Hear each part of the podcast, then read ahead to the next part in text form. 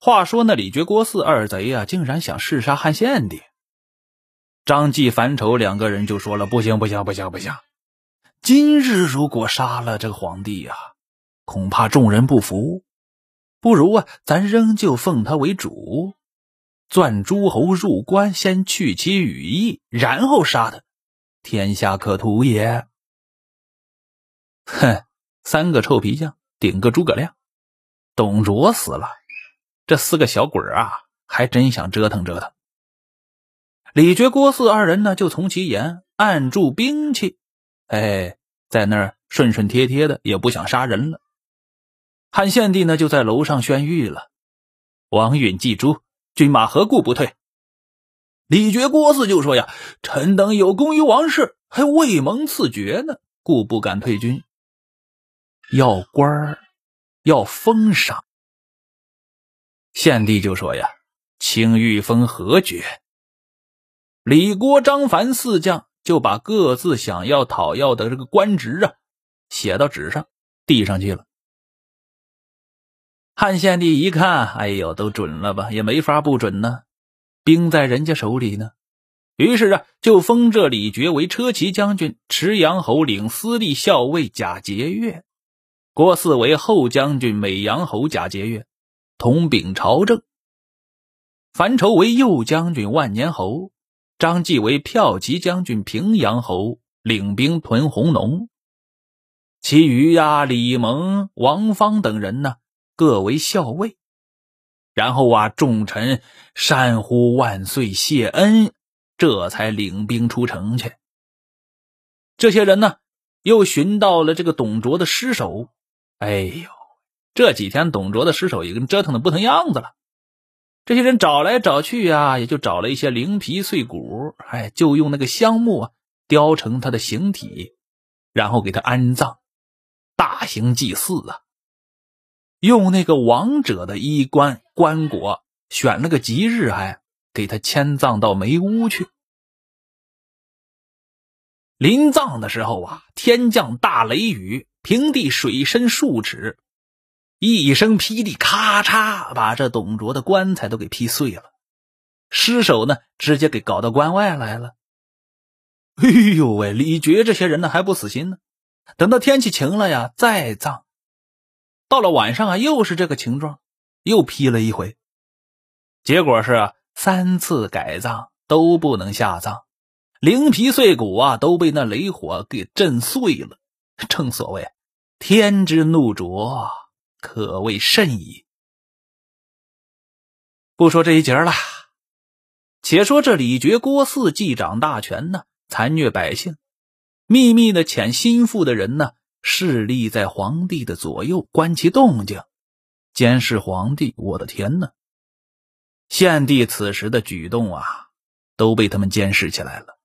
朝廷官员呢，也都由二贼升降，因为想要聚集人望啊。特别就宣那朱俊入朝，封为太仆，统领朝政。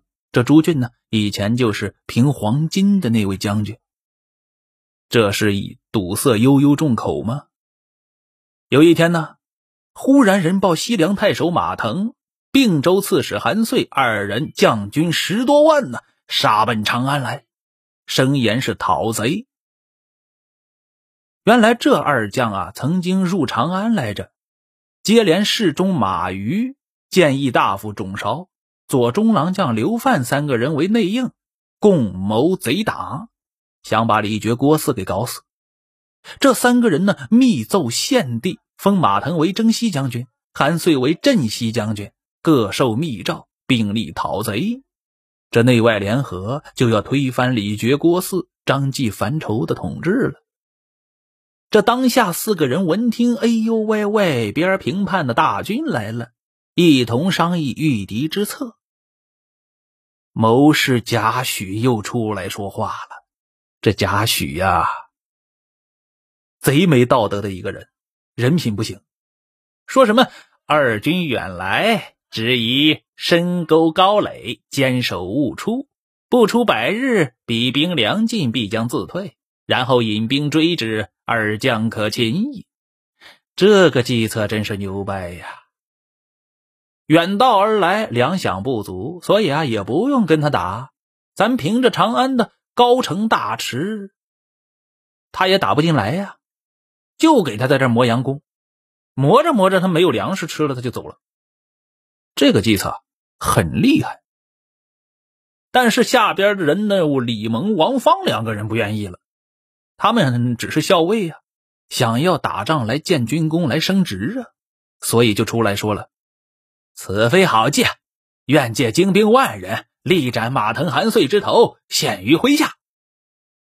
一般说这种大话的人都活不过两集。嗯，这两个人，你看啊，贾诩就说了：“今若急战，必当败绩。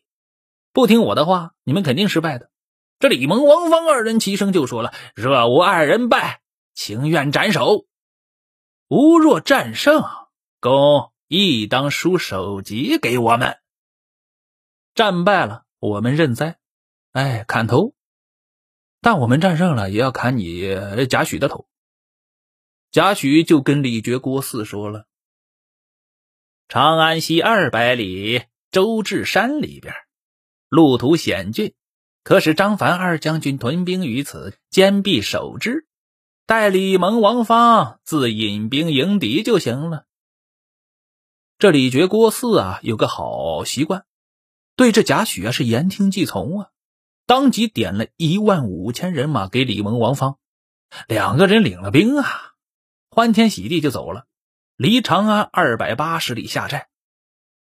这西凉兵一来呀，两个人就迎上去了。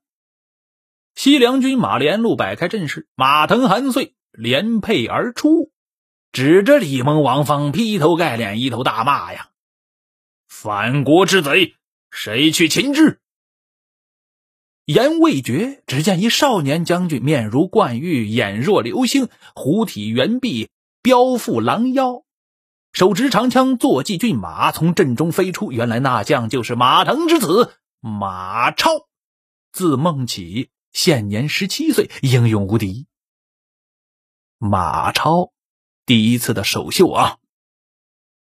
对面王方。欺他年幼，跃马迎战，不数合，早被马超一枪刺于马下呀！马超勒马便回。李蒙见王方被刺死了，一骑飞出，从马超背后啊赶过来了，想要偷袭。马超早就知道了，但是啊，故意装作不知道。马腾那不行啊，担心自己的孩儿啊，直接就在正门下边大叫啊：“背后有人追赶！”声犹未绝，只见马超已把李蒙擒在马上了。